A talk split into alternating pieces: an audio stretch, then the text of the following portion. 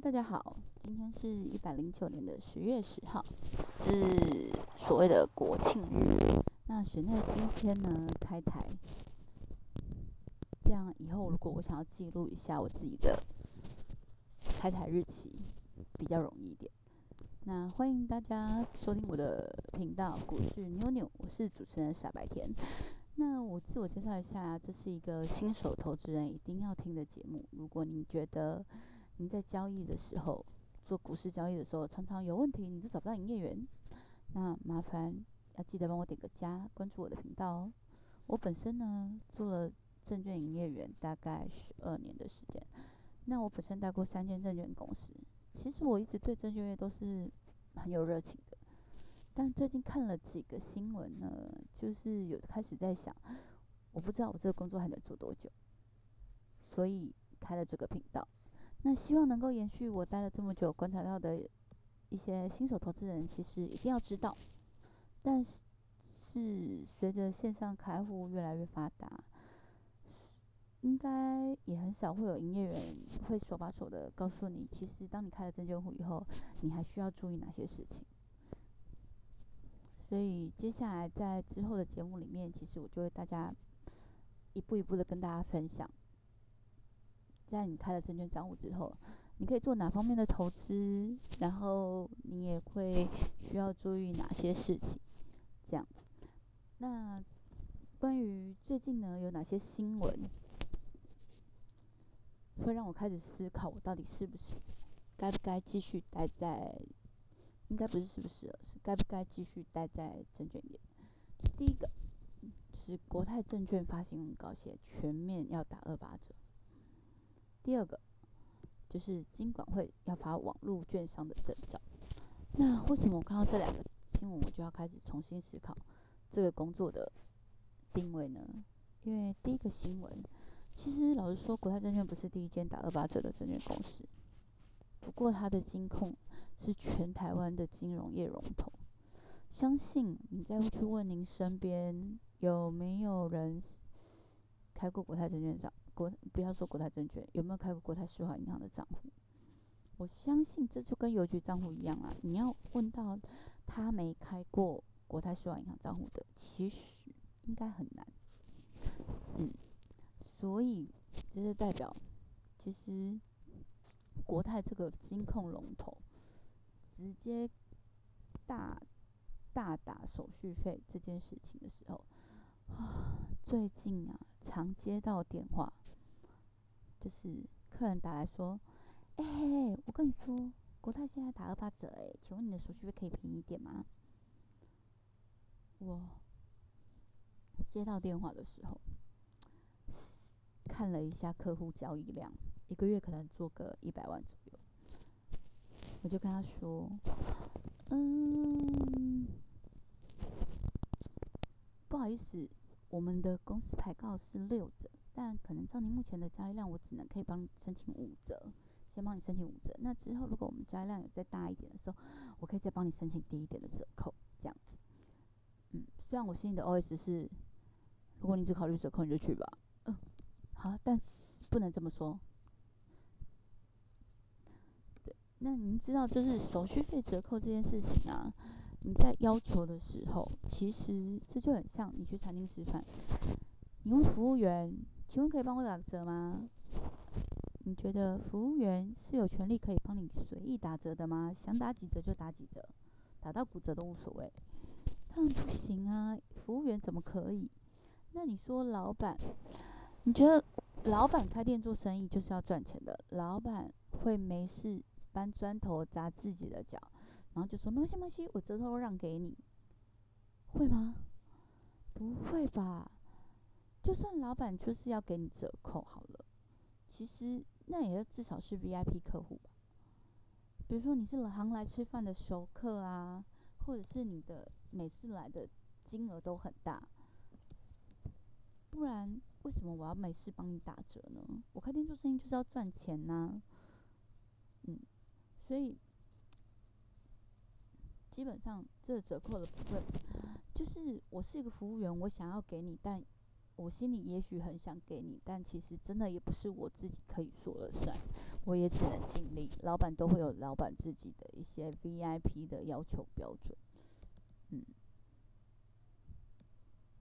那我自己本身带过了三家券商，其实每家券商的特色都不一样，那也有各自的强项。所以你在说你要是你在看到哪一家券商打了很低的折扣，然后就要过来跟我说，哎，别家都给我几折，哎，那你可不可以再给我低一点？我真的很想跟你说，哎，拜托，如果是我的客人听到这个节目，不要。不要，不要封锁我。但我要说，真的，其实市场上的券商，因为每一家都有每一家的特色，也有各自的强项。这就很像吃卤肉饭，你知道？你在天龙国的台北，你一碗可能卖四十块，可是，在南部啊，它一碗可能就是二十块，你就可以吃掉了啊？为什么会有这个价差？因为房租、用料、人事成本都不一样啊。那同样的道理，券商也是一样。现在市场上很多都是网络下单，但是你要维持网络下单的费用，你说网络要不要稳定度？要不要要求稳定度？你的网络下单，你下到一半突然卡住，下不出去，你会不会觉得怎么会这样？尤其现在很多做当冲交易的，你会不会就觉得怎么会这么钝、累的？那你要维持这个网络稳定度，你要去维持交易速度，难道都不用钱吗？我记得不久前还有一个新闻在说，交易所有一条光纤网络用一 GB 的，要加要二十七万。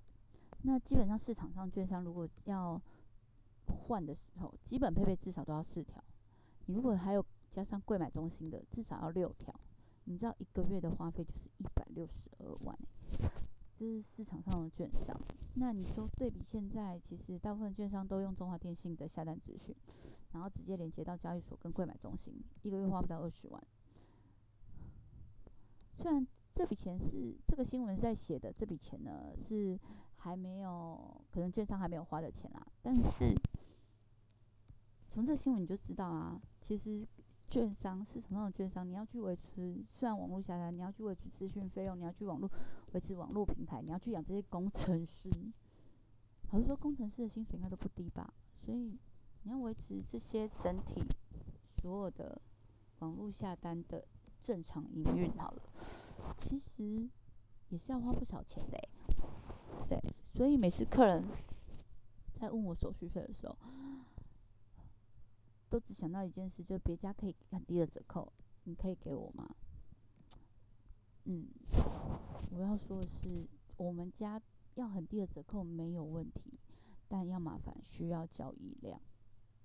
好，这是题外话，这是手续费的部分。所以你知道，当市场上已经连龙头都在搞这种打杀价竞争的低折扣了，你说说我要靠证券？交易量、手续费赚钱，怎么有可能呢？好，这是第一个。那再来呢？第二个就是要做金管会要开一个，要开始发网络券商的牌照了。网络券商，哎，网络券商，我相信如果有在做交易的投资人，可能都会知道，像什么你会常听到的什么 eToro，找了很多网红代言，还有 First Trade。很多其实，在国外，网络券商是已经发展很久的事情，所以其实网络券商是趋势，我也没有觉得它不 OK。那代表的就是我要重新思考我这个工作的定位，因为网络券商过去的证券营业员靠的都是证券交易的手续费嘛，在生存。但是未来如果真的大家都往网络券商的的方向去发展的时候，那我不靠手续费啊，我没有办法靠手续费收入啦。因为现在很多国外券商都是直接零元手续费，我相信大家随便去 Google 或什么之类都可以找得到。对，当市场在做这样子零元手续费竞争的时候，我是不是就没有钱了？所以很需要各位哦，麻烦很需要各位听众的支持。好，这是题外话，这是题外话。所以，但是我要说，我工作基本上已经十二年了嘛。所以其实大概交过超过两千个，嗯，两千个网络下单，从不要说那个八岁到八十岁有点太夸张，但是你至少可能从二十岁年轻人到最年纪最大，我真的教过八十岁的，教这么多的各个年龄层的网络下单，其实我发现网络下单不是叫做不需要营业员，只是营业员可能跟过去你在电话接单以外，你需要再帮客户多做了一些其他的事情。您您过去可能客人打来下单，其实您就可以很好的掌握客户。但是随着网络下单的发展，客户都网络上自己点一点以后，其实有很多东西无法掌握在营业员手上的时候，营业员要做的事情就是要给客户正确的交易观念。简单讲就是要讲清楚嘛。你开了证券账户，你该负的责任、游戏规则该怎么走，你要先了解，要先清楚啊。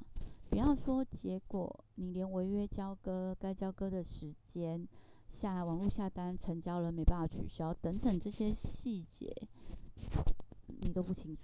诶，我其实真的连教客人的时候，我发现真的很多人来开户是这些东西都不知道。嗯，所以在未来的节目里面，其实我会把。嗯，我在开做了十二年，然后教了这么多客人，其实看关注，应该说有留意到的一些问题，会跟大家去在节目未来的节目中一一的跟大家做分享。